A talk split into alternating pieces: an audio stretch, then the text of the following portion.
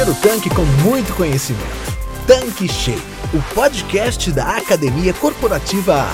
Apresentação: Karen Rodrigues.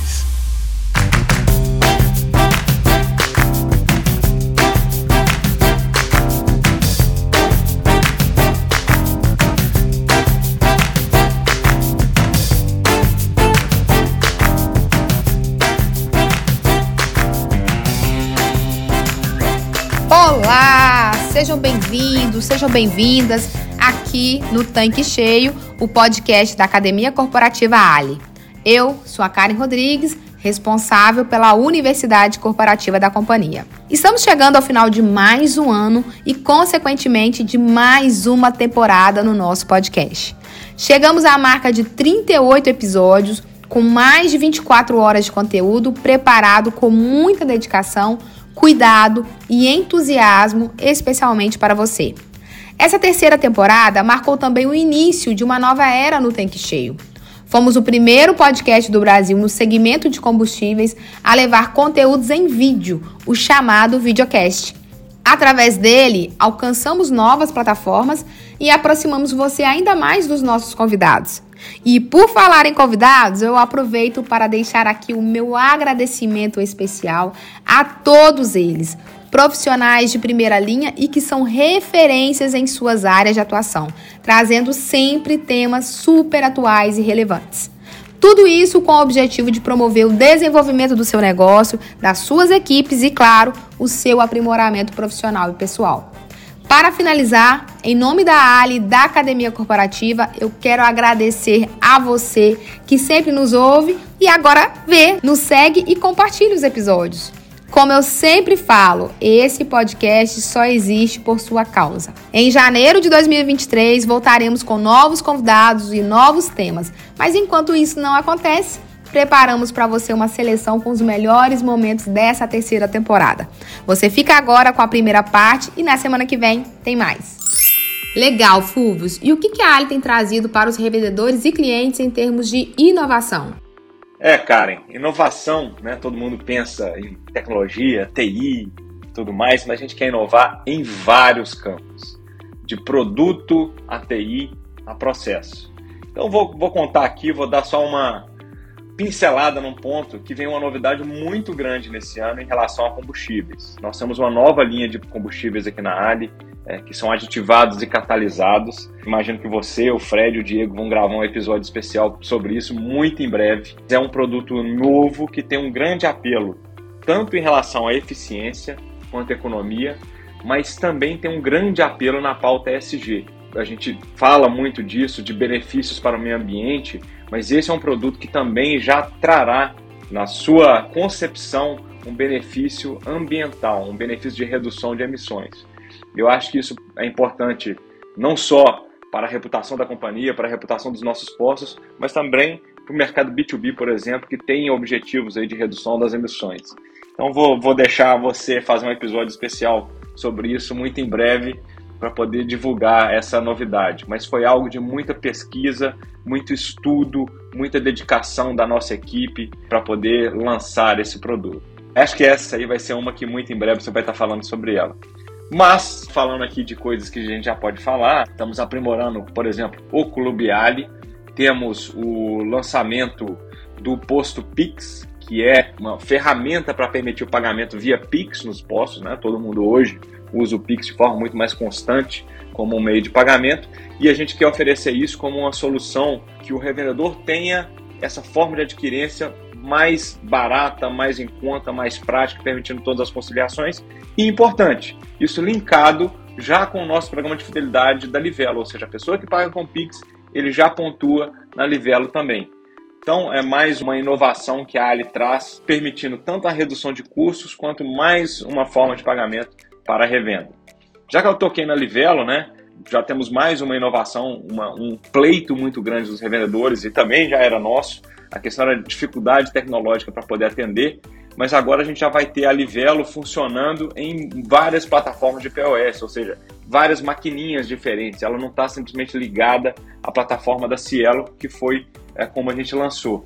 Então ela torna agnóstica a plataforma do revendedor, qualquer plataforma que o revendedor tiver pode ser plugada no sistema Livelo e isso torna muito maior a possibilidade, o alcance do programa independente para o revendedor escolher qualquer POS que ele quiser, de sua preferência, mas ainda assim podendo oferecer o programa de fidelidade da Livelo. Outra questão aí, já entrando para TI e processos, lembrando que 2021 foi um dos maiores investimentos de TI da Ali, nós lançamos a nossa torre de controle, que é algo interno, mas que traduz para o público externo.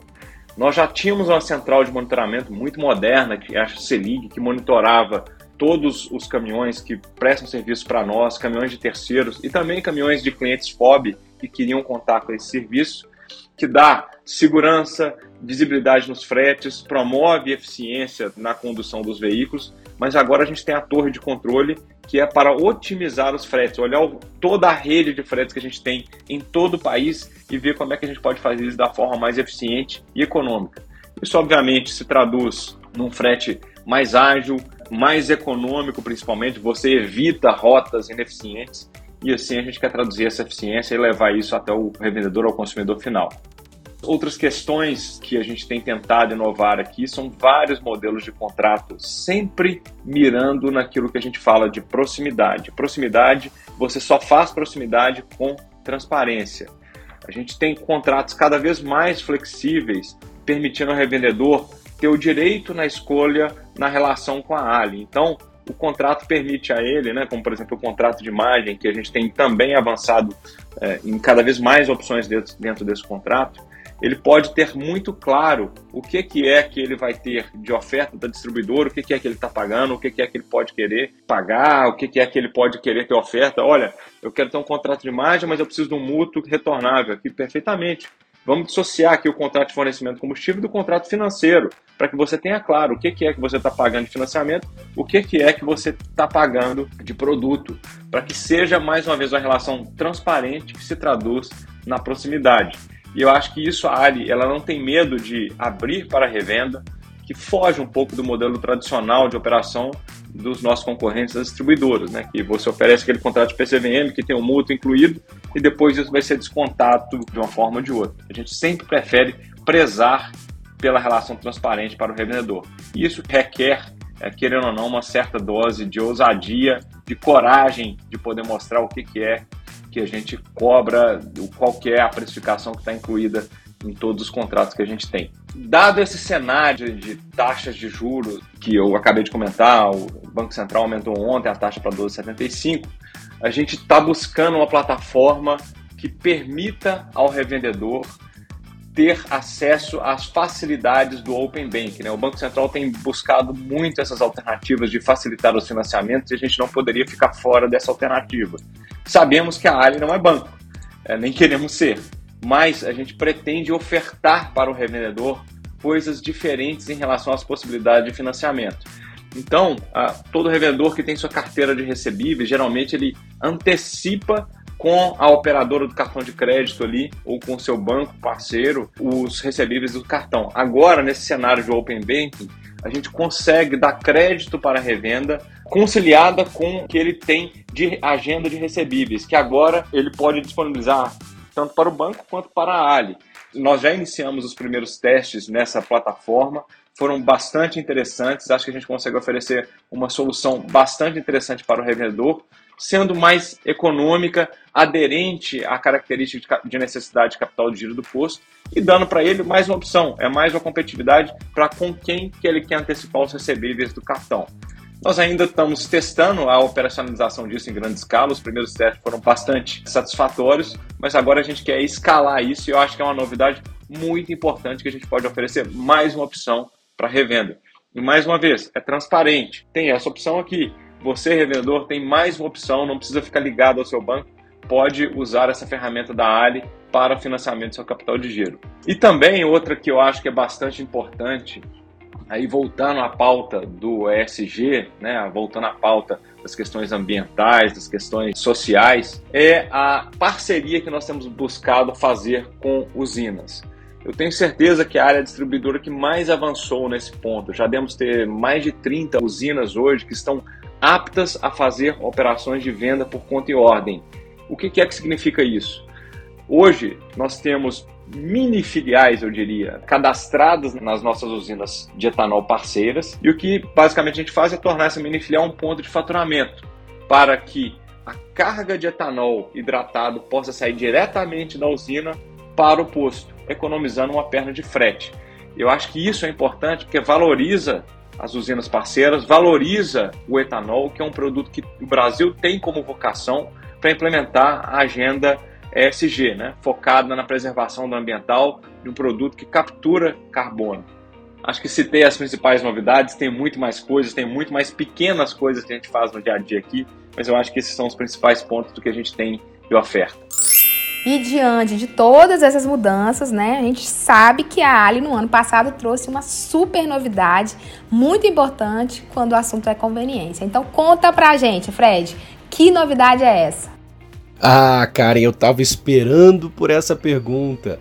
Já tem um bom tempo que eu tô louco para vir aqui no Tanque Cheio para falar um pouquinho para revenda Ali, para revenda de todo o Brasil, desse filho que a gente deu à luz no final do ano passado, com muito carinho, depois de uma gestação aí de praticamente dois anos. Eu tô falando aqui do novo modelo de loja de conveniência franqueada que a Ali lançou no final do ano passado. Estou falando de A Esquina. A Esquina começa bacana já pelo nome, né? A gente fez um longo estudo de naming, é, a gente não queria um nome estrangeiro, não queria anglicismos, então a esquina, não preciso nem dizer que é a coisa mais brasileira do que a esquina, te vejo na esquina, te encontro na esquina, a gente se fala na esquina. Então ela tem esse que que traz até um, um vínculo emocional, né? A esquina é a esquina do Oiapoque ao Chuí, então todo mundo conhece, todo mundo entende, não tem também regionalismos. Quando a gente olha o logotipo, é claro, o pessoal que está aqui nos ouvindo talvez não vai poder visualizar, mas ele tem, era um grande desafio nosso, a gente manter uma forte correlação de imagem com a nossa marca mãe, que é a Ali, porém ser parecido, lembrar, mas não cair no lugar comum diferenciar-se ao ponto de ter identidade própria. Esse era um grande desafio. Então o logotipo da esquina, ele segue a tipologia da Ali de uma maneira bem específica e mantém o A de Ali, por isso é a esquina, e também não é qualquer esquina, é a esquina da Ali.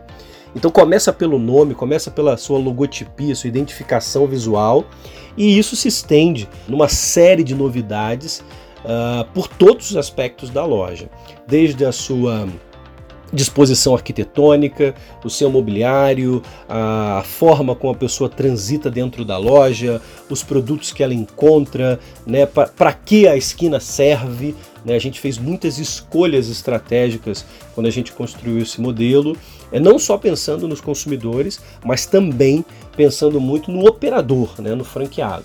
É, a gente seguiu aqui um, uma metodologia e chegamos num consenso de que a esquina ela precisaria ser smart, né, esperto em inglês. E o smart nada mais é do que a otimização máxima dos conceitos de varejo, servindo a ambos os players, tanto para quem opera quanto para quem utiliza, consome na loja.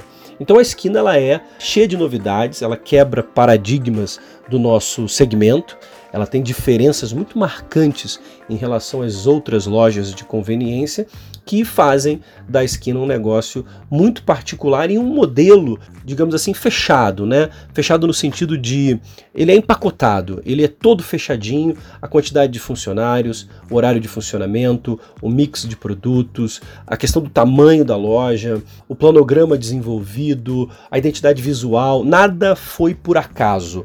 É tudo se conecta, tudo se interconecta para gerar a melhor experiência para o consumidor e também para o operador, a maior rentabilidade possível para o operador. Então, de maneira geral, essa é a grande novidade. A gente fez um lançamento dessa da primeira loja piloto uh, no posto Marco Zero em Alphaville e foi um grande sucesso, foi um enorme prazer ver essa ideia tomar corpo, ver essa ideia nascer e ela hoje está já rendendo frutos, ela já cumpre alguns dos pilares do business case que a gente criou. Então é uma loja que hoje ela traz uma rentabilidade diferenciada, a sua margem de contribuição ela é praticamente 10 pontos percentuais em média, acima da média do Sindicom, das lojas de conveniência das outras bandeiras. Ela tem uma participação do food service muito proeminente. Ele tem sido na operação teste a primeira categoria de vendas. Isso demonstra para gente que, com o mesmo investimento, ela não custa nem um real mais caro do que qualquer outra loja, até mesmo que a loja que nós temos na carteira, que é Entreposto. Ela não custa mais caro em termos de capex para investir, para montar, porém, pela sua disposição física, pela sua vocação, pelos seus produtos, pela sua identidade visual, pela maneira com, com a qual a loja foi desenvolvida, ela propicia uma margem de contribuição superior. Então ela é um negócio mais smart, ela é um negócio mais otimizado, ela é um negócio melhor.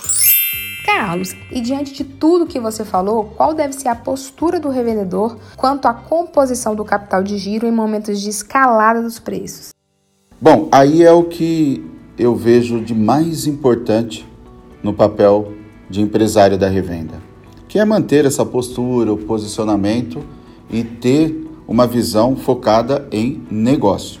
Quando eu falo uma visão focada em negócio, é você ter uma gestão geral da sua revenda de combustível. E isso implica em várias ações, como ações de precificação, como ações de controle financeiro, como ações de controle das despesas, entre outras ações que vão dar uma boa gestão do negócio. Então, agora, abrindo um pouco mais o, o, esse contexto, o que eu oriento, né, a postura do revendedor é: ele tem que focar internamente, né, focar no seu negócio, onde ele tem controle. A escalada de preço, né, ou, ou seja, os aumentos sucessivos de preços, ele tem que ser de alguma forma absorvida para revenda de combustível. Então a preocupação do revendedor deve: como que eu posso manter ou incrementar capital de giro? Como que eu posso ter mais caixa? Como eu posso criar uma reserva? Como eu posso gastar menos, evitar perdas para poder simplesmente ter uma boa né, qualidade do capital de giro para poder suportar esses aumentos sucessivos. E, e esse exercício, Karen, é, como eu falei, são de várias ações.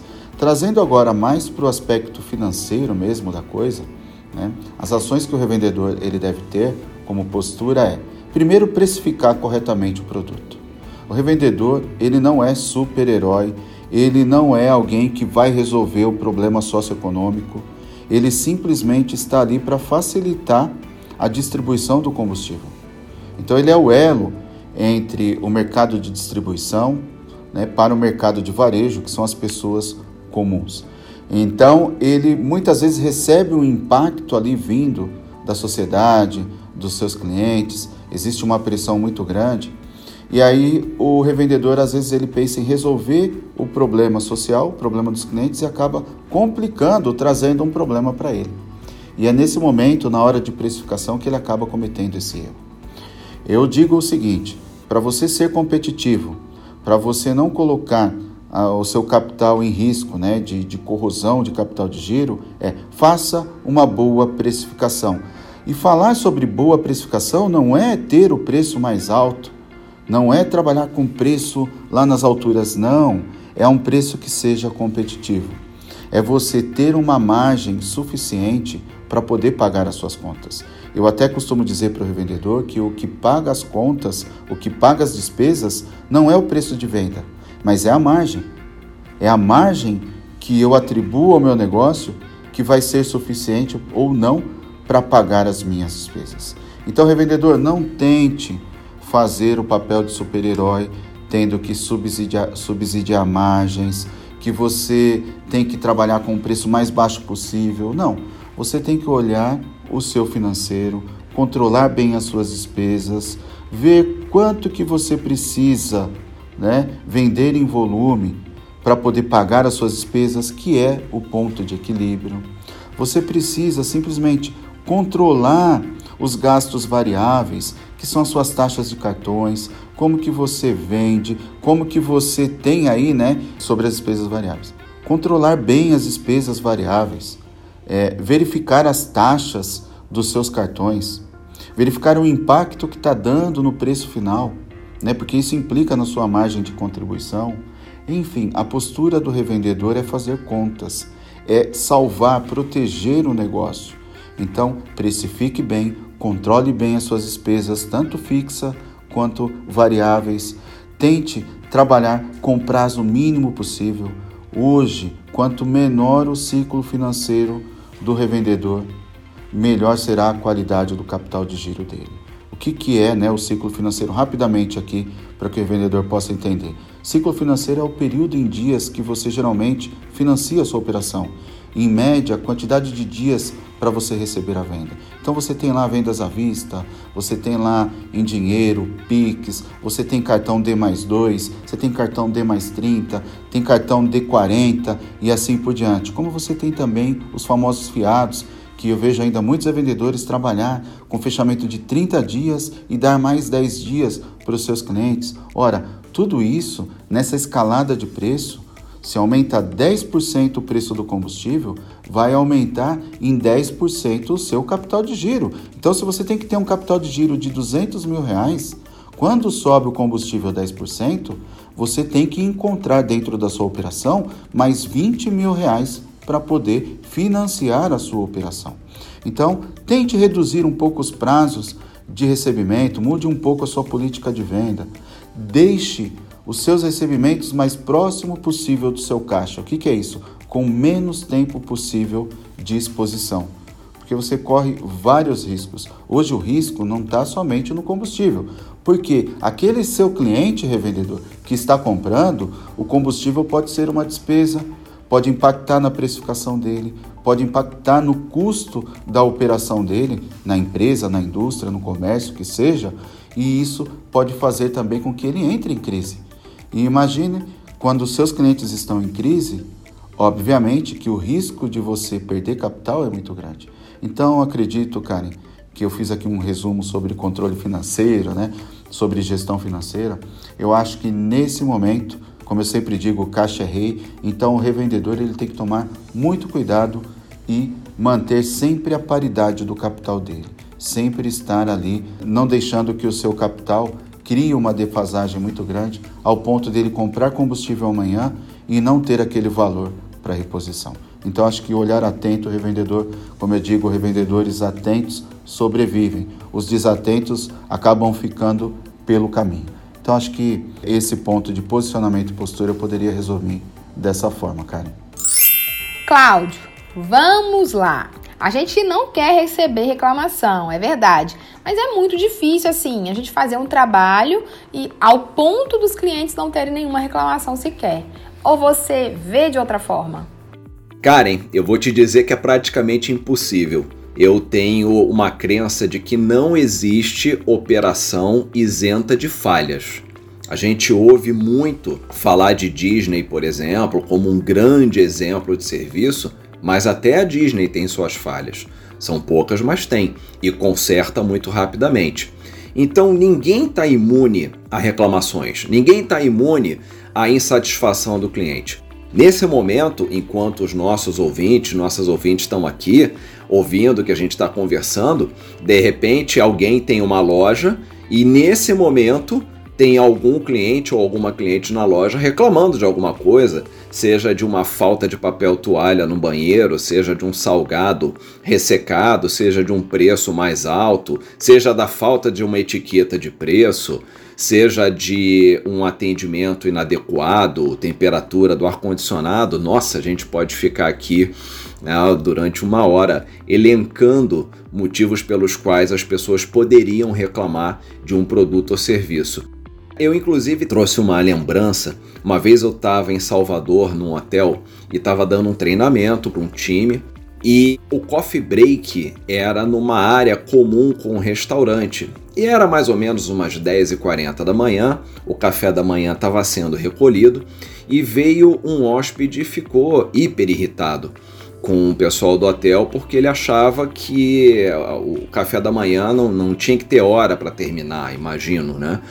E aí ele chamou uma funcionária do hotel e realmente foi bastante grosseiro com ela, disse que na casa dele ele não tem hora para tomar café e não era no hotel que ele estava pagando que ele ia tomar café é, seguindo regras. Enfim, ele foi bastante grosseiro e a menina altamente preparada ela deixou ele falar tudo E aí ela olhou para ele e falou assim: Eu lembro das palavras. Acabou? É só isso, café da manhã? Aqui o senhor não pede, aqui o senhor manda. Se o senhor quiser, eu levo no seu quarto o café da manhã numa bandeja de prata, com sucos, pães, frutas, tudo o que o senhor merece. Mas peça, por favor, peça com educação. E aí ele ficou, né? Ele sentiu que realmente tinha se excedido, pediu desculpas, enfim. Eu pude testemunhar essa cena e isso me trouxe uma reflexão muito interessante, ô Karen, que a gente tem que lidar com clientes irritados, com clientes felizes. Isso é o nosso papel. E nem sempre é um papel fácil, nem sempre é simples. Mas se a gente souber o que dizer e mais importante, como dizer, a gente consegue salvar a situação. A gente pode até reverter a situação. Você ter um melhor relacionamento com aquele cliente que cai na real e diz: Não, realmente eu estou me excedendo, eu estou sendo injusto. Esse caso do hotel, o hotel tem que ter regras, porque senão a experiência de hospedagem vai ser uma experiência muito ruim para todo mundo se cada um fizer o que quer na hora que quer. Então, realmente, o hotel tem que ter regras. Então, se a gente sabe conduzir a situação, fica muito mais fácil, muito mais simples. Agora, a gente tem que ter preparo para conduzir a situação. Não pode agir com o fígado, como a gente fala, e sim com o cérebro. Tonini, então quer dizer que para sermos protagonistas é preciso compreender nosso papel na nossa trajetória profissional, que é essencial no alcance dos resultados. E ser responsável é assumir o controle, né? Ser protagonista de sua vida, saindo da famosa zona de conforto. Ok, agora dá um exemplo pra gente, bem contextualizado na realidade dos postos, pegando esse link com o protagonismo. Isso, Karen, é isso aí. Pois a atitude de chamar para si a responsabilidade das nossas decisões vai nos permitir assumir a ação diante das incertezas e a buscar também soluções dos problemas e a coragem para superar esses desafios. Por isso que eu acredito muito no seguinte: se você tem claro quais são seus sonhos, eu chamo de sonho, cada um pode chamar como quiser, meta, propósito, objetivo. Se você tem claro onde você quer chegar, talvez é isso que vai te ajudar a transpor esses obstáculos no dia a dia. E talvez terceirizar menos as culpas ou a transpor mais fácil os obstáculos. Então, ser protagonista é a gente, por exemplo, dentro do posto, ver que às vezes alguém que parou o carro ali pode estar tá precisando trocar o óleo e não só apenas abastecer, e ninguém nunca foi lá e ofereceu. Apenas perguntou quanto que queria colocar de gasolina e às vezes nem ofereceu se é só gasolina ou é álcool mas será que está precisando trocar o óleo? Será que está precisando água? Será que está precisando encher o pneu ou alguma coisa parecida? E é, isso é ser protagonista, isso é ser proativo. É disso que a gente está falando. Mas alguns agem desse jeito porque querem chegar a algum lugar. Outros não. É bem ao estilo deixa a vida me levar que deu certo com uma pessoa que eu conheço, gente, Zeca Pagodinho, que ganhou muito dinheiro e ficou milionário com essa música. Mas deu certo com ele, talvez não dê certo com a gente, né? Pensem sobre isso, porque ser protagonista é diferente. É um pouco diferente disso que a gente está falando. Roberta, se o nosso marketing pessoal retrata a nossa imagem, a nossa marca, como que podemos usar isso a nosso favor nas vendas?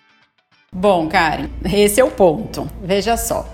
Quem trabalha com atendimento ao consumidor deve sempre estar muito atento aos detalhes. Detalhes em tudo. E claro, com a nossa apresentação, a nossa postura profissional, que acaba sendo mais uma ferramenta de vendas. Se engana quem pensa que isso não faz a diferença.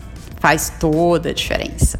Quando a gente fala em marketing pessoal, fica subentendido que a gente tem que zelar pela nossa postura, pela nossa imagem, quando a gente fala de, da nossa imagem, a gente está falando não é uma vez ou outra num dia de festa, né? É, a gente fala do cuidado diário, né? Com o que pode parecer um mero detalhe, sem importância. A gente sempre pensa assim: ah, ninguém está olhando, ninguém vai olhar. Né? Como, por exemplo, o nosso uniforme deve estar tá sempre limpo, bem passado, nem muito folgado, nem muito apertado na pessoa. O crachá funcional, sempre na linha do peito, né, com o nosso nome bem visível aos olhos do cliente. A gente precisa também atentar para estarmos sempre com a nossa higiene em dia, né, gente? Pode até parecer um pouco óbvio a gente falar disso, mas é muito importante. Lembrar da barba feita, dos cabelos penteados, as unhas. Nossa, as unhas são muito importantes, pois as nossas mãos manuseiam tudo, tudo que a gente oferece para o cliente, né? Tudo que a gente mostra, né? A gente vai abastecer o carro, tá ali a nossa mão abastecendo. Enfim, as nossas mãos, elas devem estar sempre limpas, as nossas unhas sempre limpas, bem cortadas, elas estão sempre em evidência. Também é importante a gente atentar para os nossos sapatos. Devem estar sempre limpos, de preferência que eles sejam fechados, né? Até para nossa proteção, proteção do próprio funcionário, que está ali muitas vezes num posto, ao ar livre, enfim.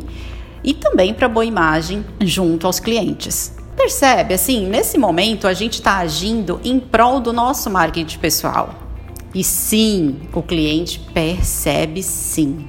Vamos a uma situação bem prática. Exemplo: você, Karen, quando é cliente, vai numa loja qualquer comprar algo. Você observa a limpeza do local, a arrumação dos produtos, a apresentação e a imagem de quem a atende? Então, isso é uma forma de comunicar é uma comunicação não verbal. Tudo isso que você observou, você está comunicando algo. Você, na sua perspectiva enquanto cliente, e também a pessoa, quando se arruma, né, cuida dessa apresentação, dessa postura, ela também está comunicando algo para o consumidor.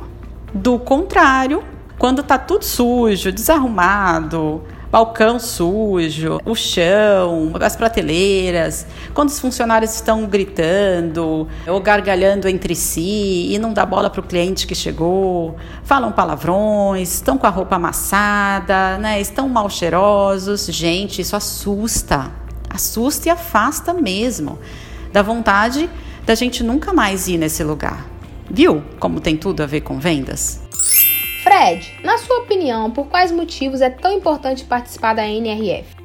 Bom, Karen, é, é muito importante porque o mercado está muito dinâmico e principalmente o, o cliente está no controle. Logo, a evolução do cliente requer que as empresas se adaptem. Tem uma frase que eu vi lá do Doug Stephens que é para mim muito interessante, que diz que a vida não é um reflexo do varejo. O varejo que é um reflexo da vida, ou seja, quanto mais os negócios perceberem o que está acontecendo no seu entorno a partir dos comportamentos e hábitos que são desenvolvidos pelas pessoas, mais eles vão poder evoluir e estar ao lado destas pessoas que são seus clientes, suas clientes ou podem vir a ser. Então, um evento como esse é um evento que mostra as inclinações, ou seja, as tendências, para onde está indo o mundo dos negócios. Lembrando que essas tendências elas podem é, se tornar uma realidade ou não, né? mas são muito importantes estar no radar é, da sua empresa, da sua liderança, é, da sua estratégia, porque o maior risco que um negócio corre através da sua liderança é não saber o que está acontecendo, não saber o que vai vir. Né? É, é claro que a gente ouve muito isso na NRF, a pergunta: qual o futuro do varejo? E eu gosto muito quando a resposta é bem sincera: não sabemos qual vai ser. É, estas são as inclinações, ou seja, são as tendências, né, para onde ele está indo.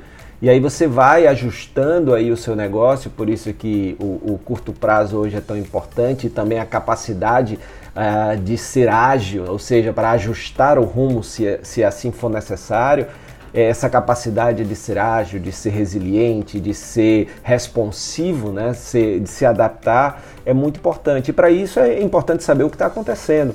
Além disso, né, além de ser uma fonte de conhecimento, uma fonte de informação, de dados, é também uma fonte de inspiração, porque a gente vê muitas ideias, muitos exemplos, muitos cases de empresa que acabam sendo inspiradores para que quando a gente volta para o Brasil a gente possa ir com as adaptações possíveis e necessárias implementar também no nosso negócio e a partir daí se diferenciar, inovar e obter mais e melhores resultados. Então, eu recomendo você que está nos ouvindo aí, não foi ainda e tem uma possibilidade de ir, vá pelo menos uma vez a NRF para ver, e se puder, pelo menos de dois em dois anos, três em três anos, que é quando você tem um ciclo aí das tendências acontecendo e eu recomendo demais. Se você por algum motivo não pode ir, então continua ligado aqui no Tanque Cheio que todo ano tem aí uma é, nosso, nosso resumo do que melhor aconteceu e eu tenho o maior prazer de trazer aqui para você é, o que é importante. E aí cabe a você que está nos ouvindo fazer as suas adaptações, mas o mais importante é, é, fazer, né? Uma coisa que eu vi muito, Karen, nessa, nessa NRF, né? Que a, as empresas que acabam evoluindo, que acabam melhorando os seus, seus resultados, são aquelas que estão sempre implementando alguma coisa é, de uma forma é, menor, fazem os testes, as experiências, investindo menos dinheiro naquele momento, e aí depois elas vão adaptando, evoluindo, mudam de rumo ou continuam se dar certo, mas o importante é sempre movimento, sempre realizando coisas, e essa é a evolução natural e necessária para os negócios. Cláudio, pelo visto, então, é preciso voltar né, alguns passos e definir a cultura da empresa para então contratar de acordo com essa cultura que a empresa está se propondo a seguir, né, esse propósito, correto? Karen, sim. A gente tem que dar uns passos atrás para entender a cultura e entender principalmente o impacto da cultura empresarial no engajamento das pessoas, principalmente no que a gente chama de mundo VUCA ou mundo BUNNY, né, que são dois acrônimos, volátil, incerto, complexo, ambíguo, frágil, não linear, etc. Enfim, o mundo ele realmente é muito não linear. A gente não tem mais aquela aquele raciocínio lógico onde a gente encadeava processos de trabalho um no outro e você tinha ali quase uma esteira de produção de processos de trabalho. Hoje em qualquer indústria que se trabalhe, seja varejo, construção civil, a própria indústria, a prestação de serviços, terceiro setor, você tem um mundo muito mais multifacetado, você tem comportamento do consumidor a toda hora, novos entrantes entrantes no mercado a toda hora. Então você precisa entender qual cultura sua empresa tem para engajar as pessoas, porque você precisa de mentes pensantes. Você não precisa mais apenas de pessoas que executem tarefas, qualquer que seja a área. Muitas vezes eu ouço, Karen, pessoas dizendo que no varejo, você, por ser um, uma mão de obra de um tom mais operacional, você acaba contratando pessoas que apenas executam, mas isso já não é mais verdade. No varejo, você precisa sim de muitas pessoas que deem ideias, muitas pessoas que pensem, que raciocinem, pessoas que sintam, pessoas que criem na hora de você interagir com o cliente. Então, a cultura tem que ser uma cultura de engajamento e as pessoas não se engajam se elas não acreditam no que fazem. A gente também tem que entender, Karen, como a contratação e a demissão são essenciais para a criação dessa cultura forte. Porque conforme você vai contratando pessoas que são aderentes aos teus valores, você vai reforçando esses valores na empresa. E esses valores vão sendo trabalhados no dia a dia, nos jargões que se fala na empresa, nas frases, nos comportamentos. O dia a dia da empresa vai se tornando um dia a dia mais coerente com aquilo que você espera. Então hoje, o grande problema é que muitos entrevistadores e entrevistadoras vão para as entrevistas sem pensar no objetivo. Elas vão entrevistar por entrevistar, por obrigação. Elas vão com um grupo de perguntas já pré-concebidas. Quais são os seus anseios, seus planos para daqui a cinco anos? Se você fosse ficar numa ilha deserta, quem você levaria? Você acha que o copo está meio cheio ou está meio vazio? Se você fosse um animal, qual animal você seria? Sim, nada contra perguntas que façam as pessoas é, é, saírem um pouquinho da caixa, mas isso aí é algo complementar. Isso não é algo que você faz como perguntas prioritárias ou aquelas perguntas de currículo. A gente hoje tem que ir para uma contratação entendendo quais são os valores que a minha empresa quer trabalhar, que ela quer manter, que ela prega e ela vai lutar para que sejam trabalhados dentro da empresa, e eu vou buscar nessas entrevistas esses valores. Sim, através de perguntas criativas, através de dinâmicas que extraiam esses valores das pessoas. As respostas para uma entrevista de contratação não podem mais ser respostas automáticas, aquelas respostas que a gente olha no Google, né? quais são os seus maiores defeitos? É a pessoa falar, ah, eu sou muito ansioso, eu não sei a hora de parar de produzir. Eu acho que esse tipo de entrevista aonde você não tem um envolvimento, você não tem uma busca pelo fit cultural, tá ficando para trás. E se a gente não sabe quais perguntas fazer, a gente acaba indo sem objetivo. Então a gente tem que focar em competências, habilidades, trazer casos de realidade, casos de entrega pregressa.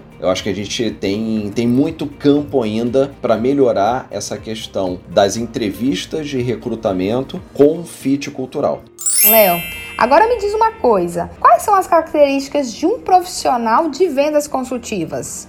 Para o vendedor ele ser um profissional de vendas consultivas, em qualquer segmento de mercado, tem que ter basicamente três grandes premissas, três grandes características. Primeiro, a automotivação.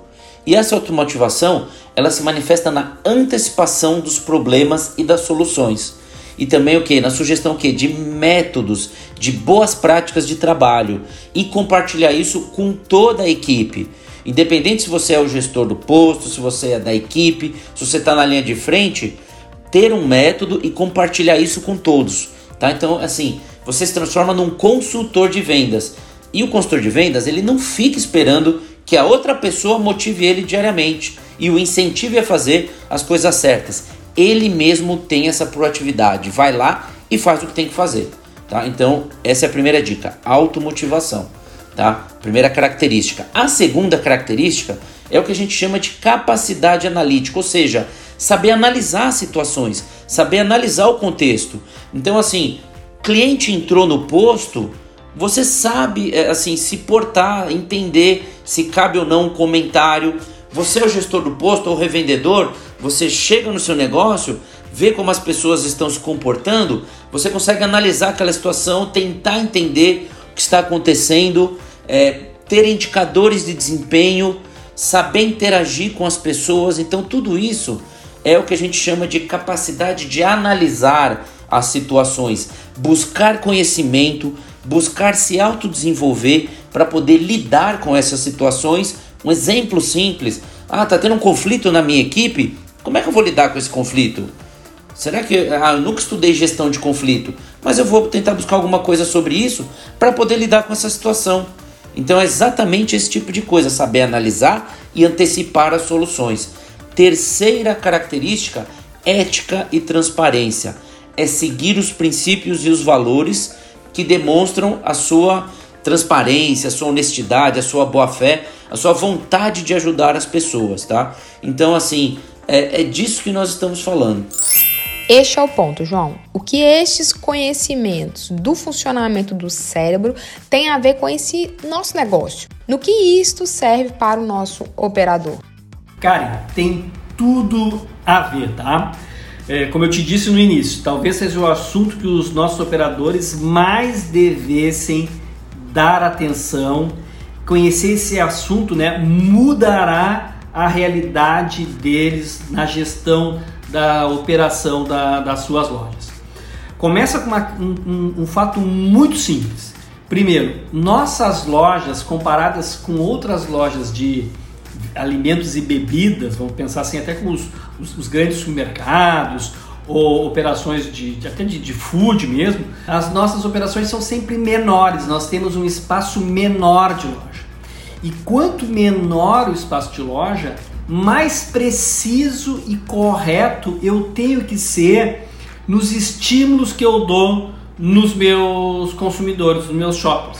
Então é, é como se nós temos menos espaço para erro. Então nós precisamos ser absolutamente muito precisos e corretos, né, no sequenciamento dos equipamentos, no sequenciamento dos produtos, nos elementos que estão presentes dentro da loja, porque todos eles vão estar impactando, influenciando o comportamento de compra do meu cliente. E a gente tem que entender que quando eu digo que estou uh, impactando o comportamento de compra, eu estou impactando um, uma parte inconsciente do cérebro dos nossos shoppers. Porque a parte inconsciente ela representa tá, praticamente 97% de todo o cérebro. Ela é inconsciente, mas está ali presente dentro da loja reagindo e influenciando se ele vai comprar mais ou se ele vai comprar menos. Então, por isso que eu digo que é muito importante. É um assunto que parece às vezes distante da realidade do nosso operador. Ah, isso é para os caras lá do, do marketing, isso talvez seja lá para os caras, para cientistas. Não, esse conhecimento ele está disponível, não é difícil, a gente precisa dar um pouquinho de dedicação a, a esse assunto e isso vai ajudar a gente a tomada de decisão no dia a dia de como que eu exploro esse espaço que é tão uh, pequeno, né, se comparado com outros varejos. Quer ver um exemplo bem simples? Nós temos lá o um, nosso posto de combustível, que é o instrumento, né, de geração de fluxo e cada vez mais, né, ele tem essa função, a gente vê as margens aí diminuindo, mas não vou entrar nesse assunto aí, porque às vezes esse assunto é de deixar de cabelo em pé o nosso operador. Mas então tenho lá a pista, tenho a lubrificação e tenho a loja de conveniência. O nosso gerente ou nosso operador pensa: poxa, somos um posto de combustível, temos o serviço de lubrificação, nada mais natural da gente vender os nossos produtos dentro da loja de conveniência.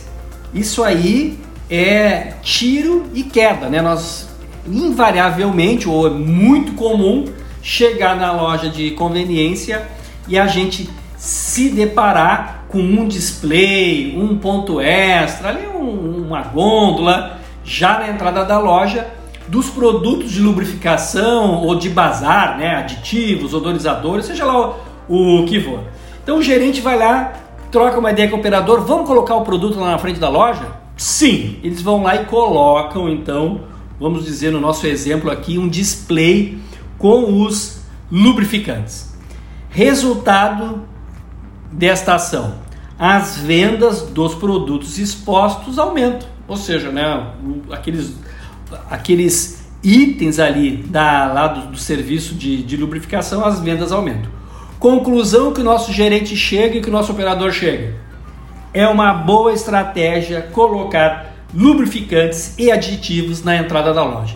E nós vemos aí uma centena de lojas fazendo isso. Minha opinião sobre isso. Péssima ação e péssima conclusão, cara pálida. Para de colocar lubrificante, odorizador, cheirinho na entrada da loja de, de conveniência. A conclusão nesse caso de que colocar lubrificantes e aditivos na entrada da loja aumenta as vendas é errada.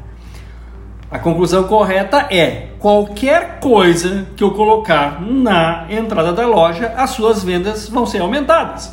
Pode ser produto ruim, pode ser produto bom, pode ser produto certo, produto errado. Qualquer produto colocado na entrada da loja, que é uma zona quente, uma zona de circulação, uma zona de fluxo, as vendas vão aumentar. E agora, a, a ação é péssima por quê? Porque estou prejudicando o negócio conveniência, né? Pista, lubrificação e conveniência são bichos diferentes. Não adianta querer tratar tudo, ah, tá no mesmo ambiente, dá para vender tudo em tudo que é lugar. Nada disso. São negócios diferentes e a gente tem que explorar cada um no seu máximo potencial sem prejudicar o outro.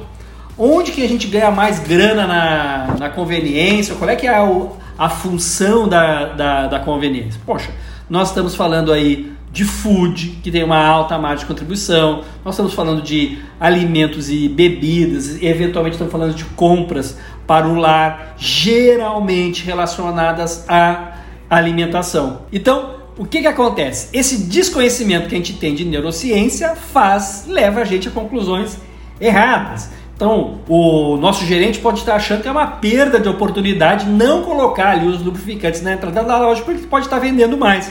Mas é péssimo isso, ele vai estar prejudicando o nosso negócio conveniência. Conveniência é uma jornada conectada com alimentação e qualquer coisa que não estiver conectado com isso vai gerar um ruído, vai gerar, vamos chamar assim, um, uma estranheza no nosso cliente, no nosso shopper.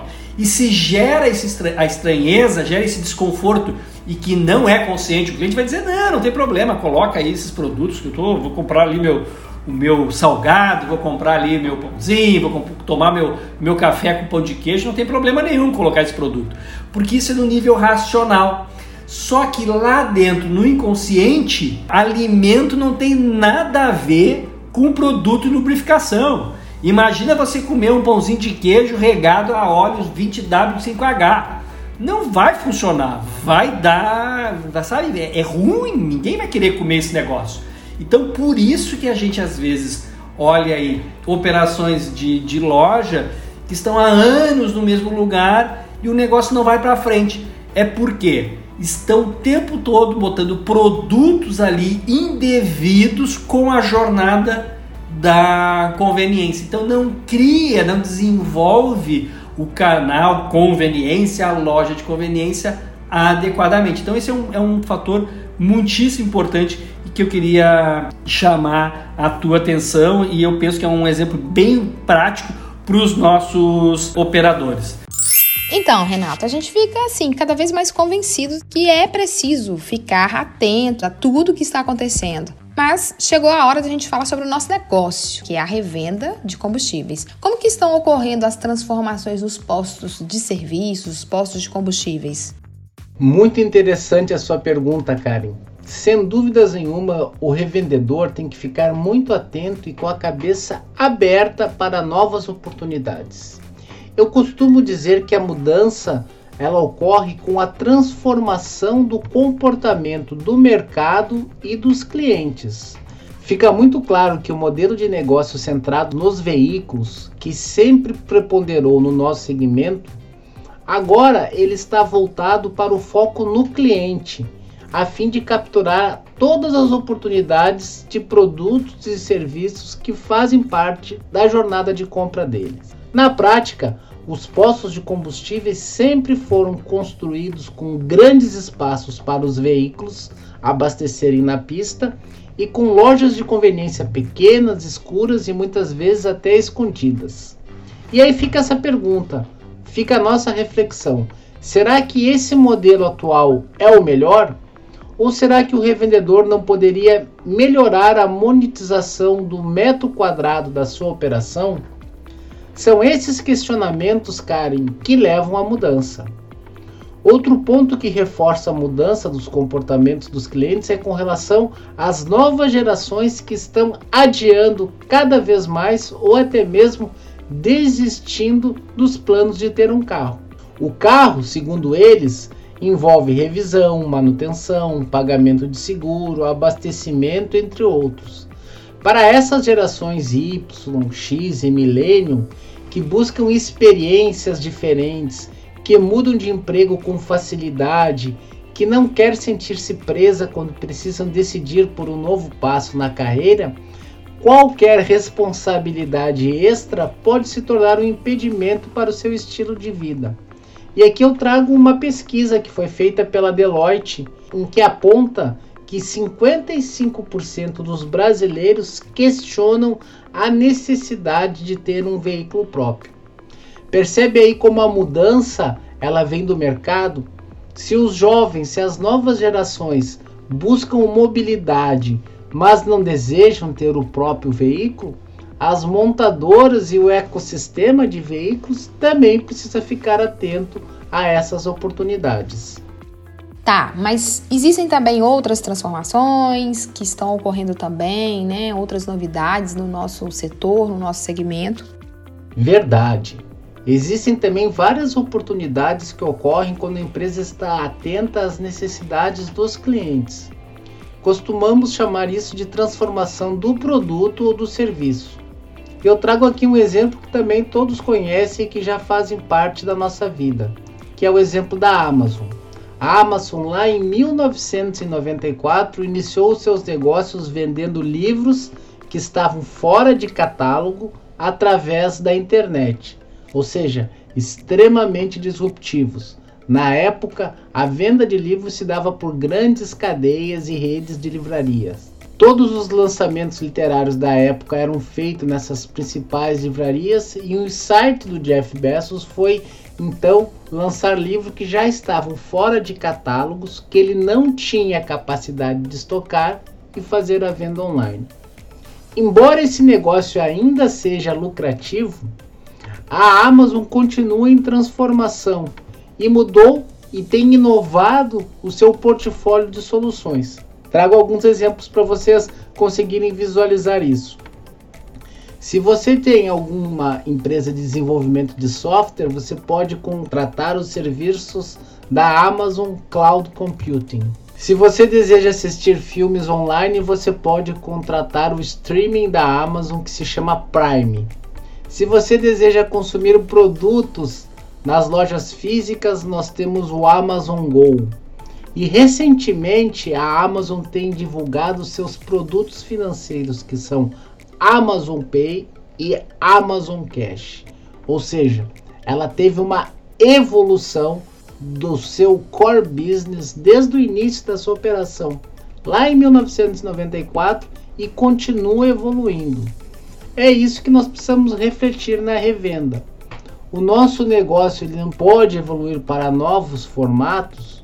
Então, fica aqui a dica para que o revendedor olhe para o seu negócio e pense se ele pode fazer alguma transformação nos produtos e serviços que ele vende para gerar valor para seus clientes. Karen, olha que legal aqui esse exemplo que eu trago para a nossa audiência de uma rede de lojas de conveniência e postos de combustível que se chama Circle K, que é uma rede canadense, mas com atuação em vários países do mundo e que lançou um programa de assinatura chamado Programa Unlimited Wash, que é um programa de assinatura que custa 19 dólares, que o cliente pode obter até duas lavagens por dia por mês. Todo o processo é feito através de um aplicativo o cliente libera o acesso dele às máquinas de lavação através de um QR Code. Tudo isso é feito sem contato humano e principalmente gera recorrência, porque os clientes vão fazer esse pagamento mensal, vai estar tendo recursos entrando através de mensalidade de assinatura todos os meses. E o mais importante para Circle K é que gera tráfego para o ponto de vendas uma vez que os clientes passam ir mais até o posto, porque eles vão fazer a lavação. Eles podem fazer essa lavação duas vezes por dia, por isso que eles chamam Unlimited, mas que além da lavação vai gerar recursos. Aqui fica claro como a empresa, de uma forma criativa, ela usou os recursos que ela já tinha, que era a sua carteira de clientes, a sua localização, as suas máquinas de lavação, reformulou todo esse serviço, embarcou ele num aplicativo, conseguiu gerar recorrência e agora ela tem um programa de assinaturas próprio. Então isso mostra que muitas vezes a mudança ela não precisa vir de um novo produto completamente diferente, de uma solução completamente diferente. Você pode remodelar o que você já tem ficando, é claro, atento às necessidades dos seus clientes, passando a oferecer algo de um formato diferente que gere valor, mas que também pode ser lucrativo para você. Cláudio, então se eu cuidar desses temas, consigo estabelecer boas metas?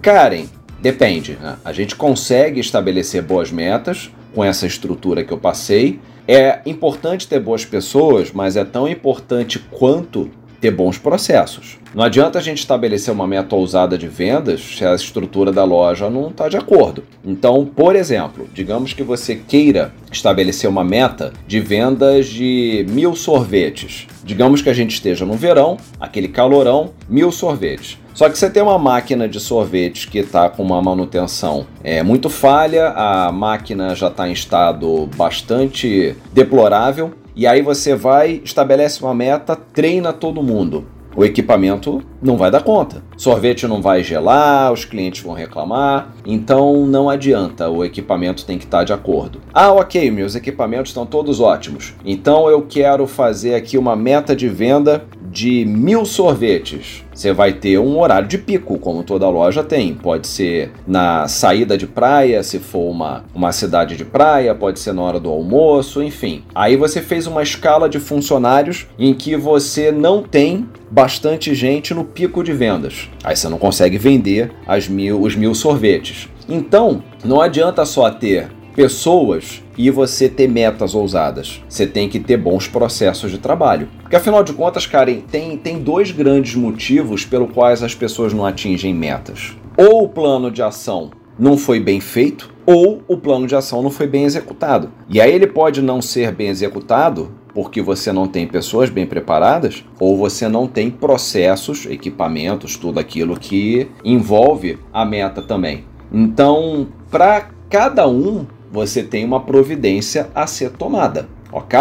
Se você tem problemas de manutenção em máquina, você tem que resolver. Se você tem problemas de escala de funcionários, você tem que desenhar melhor a sua escala, ter mais pessoas no horário de pico. Então não basta apenas ter ousadia, mensurar o resultado atual versus o desejado e fazer a coisa acontecer. Você tem que ter uma estrutura. E você tem que ensinar o teu time também a priorizar atividades. Porque afinal de contas, dentro de uma loja, a gente tem um monte de coisa para fazer. Tem que vender, tem que limpar, tem que abastecer, tem que produzir. Então existem coisas que são urgentes, tem coisas coisas que são importantes e tem coisas que são circunstanciais. Na hora que você está ali no seu pico de vendas, a gente faz o importante. Se quebrou alguma coisa, um cliente deixou cair alguma coisa, é, algo de extraordinário aconteceu, a gente parte para o urgente. Agora não pode acontecer da loja tá cheia e o funcionário tá limpando produto porque isso aí é circunstancial. Então, o time também tem que entender para atingir essas metas ousadas a hora que precisa agir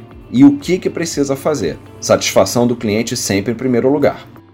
Então, pessoal, por hoje é só. Até a próxima semana. Tchau, tchau. Você acabou de ouvir Tanque Cheio, o podcast da Academia Corporativa Ali. Quer encher seu tanque com ainda mais conhecimento? Faça parte do canal do Telegram da Academia Corporativa Ali e receba conteúdos diários relacionados à gestão do seu posto de serviços. Para entrar, basta clicar no endereço que está na descrição deste episódio. E para você que é revendedor Ali, acesse agora o portal da Academia Corporativa. Nele você encontra dezenas de webséries e cursos exclusivos sobre os mais diversos temas para você e toda a sua equipe. Tá esperando o quê? Não fique de fora!